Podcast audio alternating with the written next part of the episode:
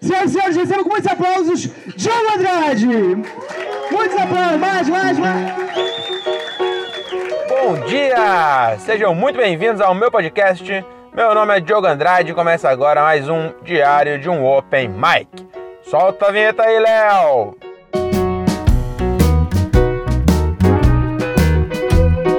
Isso aí, voltamos com o nosso podcast. Ficamos aí umas semanas de férias devido a um probleminha com o software pirata que a gente usava. Mas o Leonardo já conseguiu burlar o sistema mais uma vez e agora estamos de volta em ao vivo e definitivo. E vamos começar logo essa bagaça. Esse é o episódio 26 sobre o meu show número 26 que aconteceu no dia 13 de novembro de 2018 no Salam. Pois é, Salam também conhecido como Salam Lovers. Foi onde eu fiz meu primeiro show, né? Do Juliano Gaspar, eu já falei dele aqui muitas vezes. E o meu show 26 foi um bagulho muito louco, cara. Eu não sei se eu comentei com vocês, mas a gente fez um desafio de não poder levar nenhuma piada usada. Teria que ser tudo novo. E devido a isso foi uma bosta. Pois é, foi uma merda. Até não foi tão ruim assim, vai.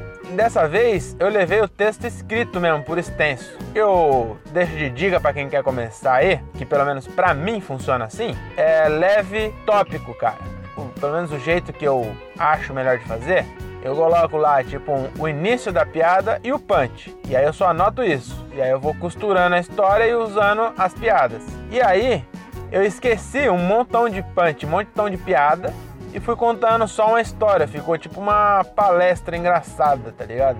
Mas cara, que merda que foi. Não deu uma água total, a galera gostou um pouco da história. Teve uma risada ou outra, mas gargalhada mesmo, só teve uma lá, numa piada que eu comparo a polícia da Argentina com a polícia de São Paulo. Nessa hora deu umas risadas, mas eu vou tentar ainda fazer esse texto. Eu vou estruturar ele melhor, anotar em tópico e vou tentar mais uma vez. Se não funcionar, eu abandono essa porra, porque também não dá para ficar sofrendo, né?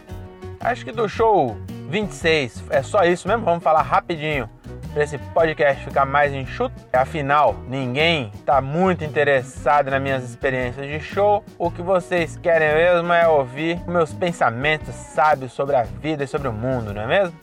Eu acho que é. Pode ser que não também, mas eu acho que é. Ah, eu queria comentar também que não vai ter um episódio é, dedicado a isso, porque ou é um extra ou é um sobre um show, e isso não é, se encaixa nenhum nem outro. Que é o seguinte, no dia 20, uma semana depois, rolou lá no Salam Aleikum Lula Pa Open, o festival de Open Mics chamado Lula Pa Open. Esse nome maravilhoso que foi dado pelo Everton Pereira, que ficou sem crédito nenhum. Ninguém sabe que foi ele que inventou, mas eu sei e foi muito da hora. Eu não participei com texto, mas eu fiz a abertura do MC Moratense, que é um novo. Não é bem um personagem, porque sou eu mesmo. Eu acho que já até cantei o funk aqui, que eu entro lá e falo que. Preste atenção no que eu vou te falar e diminui a expectativa, porque eu não sei rimar. No episódio anterior, você tá curioso, ouve todos aí, vai ter 10 segundos que vai ser esse funk. Fiz lá no Lapa Open, cara, foi muito bacana esse festival. A galera foi com texto, não foi muito bom assim a, a receptividade, porque a plateia era praticamente só open mic. Então os quadros teve uma, um destaque maior e eu acho que o, o auge da noite foi o Mike, o Open Mike, do Leandro de Vera. Porra, que personagem top, cara. Ele fez um, um personagem como se fosse um open mic, que se chama Mike. Cara, ele pegou todos os clichês de quem tá começando. Ficou muito engraçado, eu adorei esse bagulho. Outra coisa também que foi legal lá, o Daniel Sartório, que tem um podcast muito legal chamado Tava Vindo Pra Cá, fez um podcast ao vivo e entrevistou o Kelvin Guelph e o Higino. Porra, foi maravilhoso, cara. Ele entrevistou os dois no palco, foi muito bom.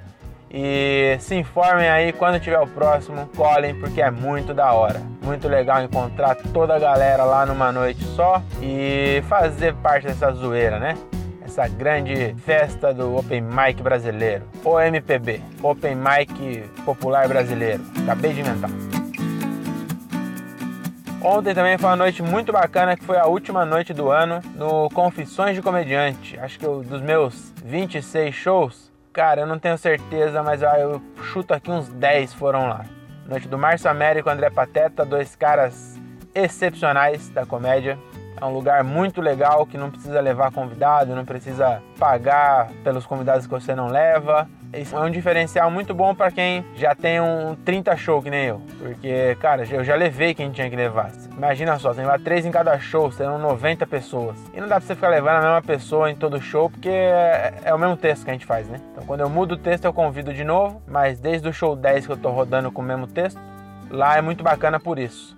Cara, muito legal a mesma noite. Ontem foi o último e eu tive a honra de abrir novamente com o meu funk maroto com a nossa querida dançarina Renata Saidinha, certo? Ela tá cada vez melhor no palco, uma desenvoltura excepcional. Eu acho que ela podia ser inclusive bailarina do Faustão, que ela é bailarina e parece o Faustão. Ô louco, meu! que mancada. E ontem foi maravilhoso, cara. Foi muito bom. O convidado da noite foi o Patrick Maia. Infelizmente ele chegou muito tarde. Eu fiz o funk na esperança dele ouvir o meu funk e me chamar para ir pro Clube do Minhoca fazer lá um dia, que é o meu objetivo a curto prazo na comédia é fazer um show lá no Clube do Minhoca. E eu queria que ele ouvisse meu funk e falasse: Nossa, esse cara é muito bom no funk. Embora é, eu concorde com o Patrick Maia que o funk não deveria chamar funk, porque funk é outra coisa.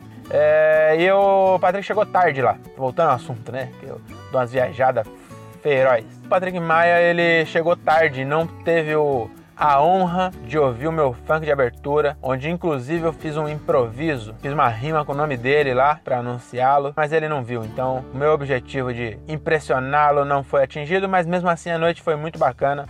Patrick Maia é um gênio, cara. Ele chegou lá e ele fez ali os minutos dele, foi muito top, a galera adorou. A tiazinha lá falou que o menino da gaita parece muito o Pequeno Príncipe, que era o Patrick Maia, realmente parece.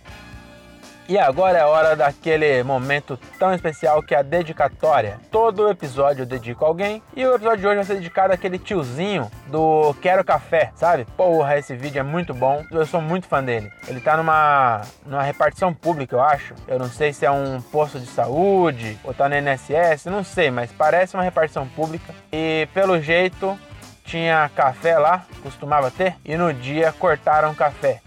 E aí tem uma repórter fazendo uma, fazendo uma reportagem para alguma TV e o tiozinho simplesmente pira porque não tem café e ele fica gritando: "Quero café, quero café, quero café". E aí a, todo mundo fica perplexo que não consegue não consegue uma, uma mulher que tá fazendo reportagem não sabe para onde ir depois daquela cena, né? E depois disso temos aqui, ó. Trouxeram nós para cá. Não, já vai chegar. Já vai chegar, até agora. Quero café! Quero café! Quero café! É!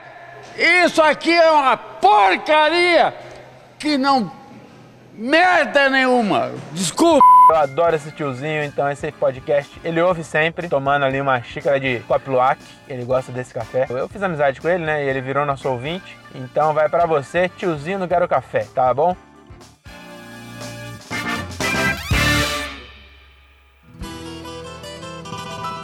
Ah, inclusive, falando de café, eu tive uma ideia ontem, uma ideia excelente, vai revolucionar a indústria do café. Eu devia patentear, mas eu vou falar aqui porque eu sei que eu não vou levar isso adiante e eu queria realmente que alguém fizesse isso. Provavelmente já tentaram fazer e não dá, né? Por isso que não tem, que é uma ideia muito simples estava tomando um chá ontem, porque aqui na empresa tem café só de manhã. Depois eu fico igual o tiozinho aí que eu dediquei, né? Eu fico só quero café, quero café e não tem mais café.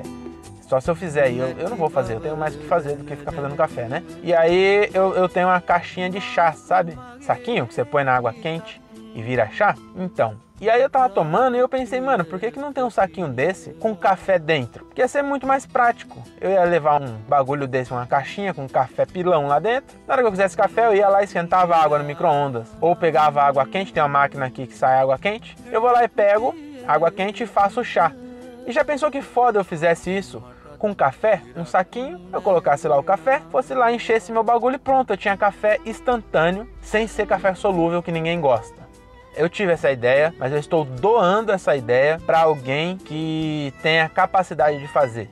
Então bola um jeito aí e inventa esse negócio que vai facilitar muito a vida moderna, tá bom? Principalmente para quem mora sozinho, ou no meu caso que eu não moro sozinho, mas moro com a minha namorada, que é a Renata. Beijo, Renata, te amo. E ela não gosta muito de café. Eu gosto, só que eu só tomo não, Léo, corta aí, tá? Não posso falar que eu trabalho na eu só tomo na empresa. E só eu gosto de café em casa. Tomo na empresa porque tá pronto, mas se tivesse em casa pronto, eu tomava também. E aí, a pessoa faria uma xícara só, entendeu? A pessoa mora sozinha, ela faz uma xícara só, põe um saquinho, pronto, tá feito. Olha que beleza. Então é isso.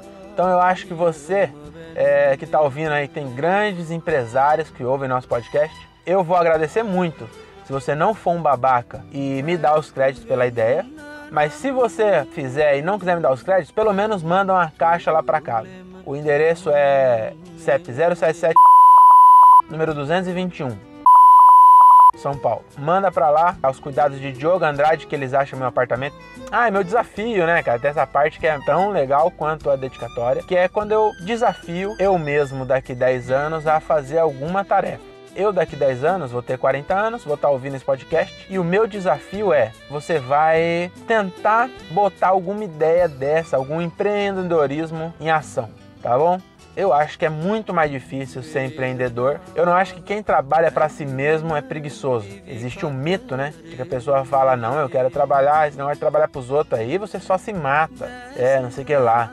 Só dá muito mais trabalho trabalhar para você mesmo. Então, o meu desafio é você tentar pensar em alguma coisa aí e tentar levar adiante uma ideia sua, um empreendimento seu, tá bom? Eu provavelmente não vou fazer, vou ouvir isso aqui, vou cagar para isso, mas é isso aí. No pior dos casos, cara, você faz um canal do YouTube e chama de empreendimento, entendeu? Se der certo, você ganha uns trocos ali de AdSense, que não dá para sobreviver, mas é um empreendimento, não é? Mas você tem 40 anos, você é mais sábio do que eu que só tenho 30. Pensa você, eu acho que vai ficar muito escroto você fazer um canal do YouTube aos 40, né? Vai ficar parecendo aquele maluco barbudo que fica falando mal dos outros. Não Caio Moura, esse é o que eu gosto. O outro. Vai ficar bem esquisito você com 40 anos fazendo um vlog mas você pensa aí, você é bem criativo, pensa uma outra modalidade, entendeu? Quem sabe você faz um vlog de culinária e em vez de chamar blog, chama de blog. Bem original. Fala pessoal! Não sei. Ou então você faz um, um, um negócio que você fica falando das, das brigas dos YouTube. E aí você coloca um guaxinim e você dubla o guaxinim também. Olha que ideia top. Então você pensa alguma coisa aí, tá bom? Você tem 40 anos, você deve ser sábio. Então acho que era isso. Muito obrigado a quem tem ouvido até aqui. Beijo no tornozelo e tchau.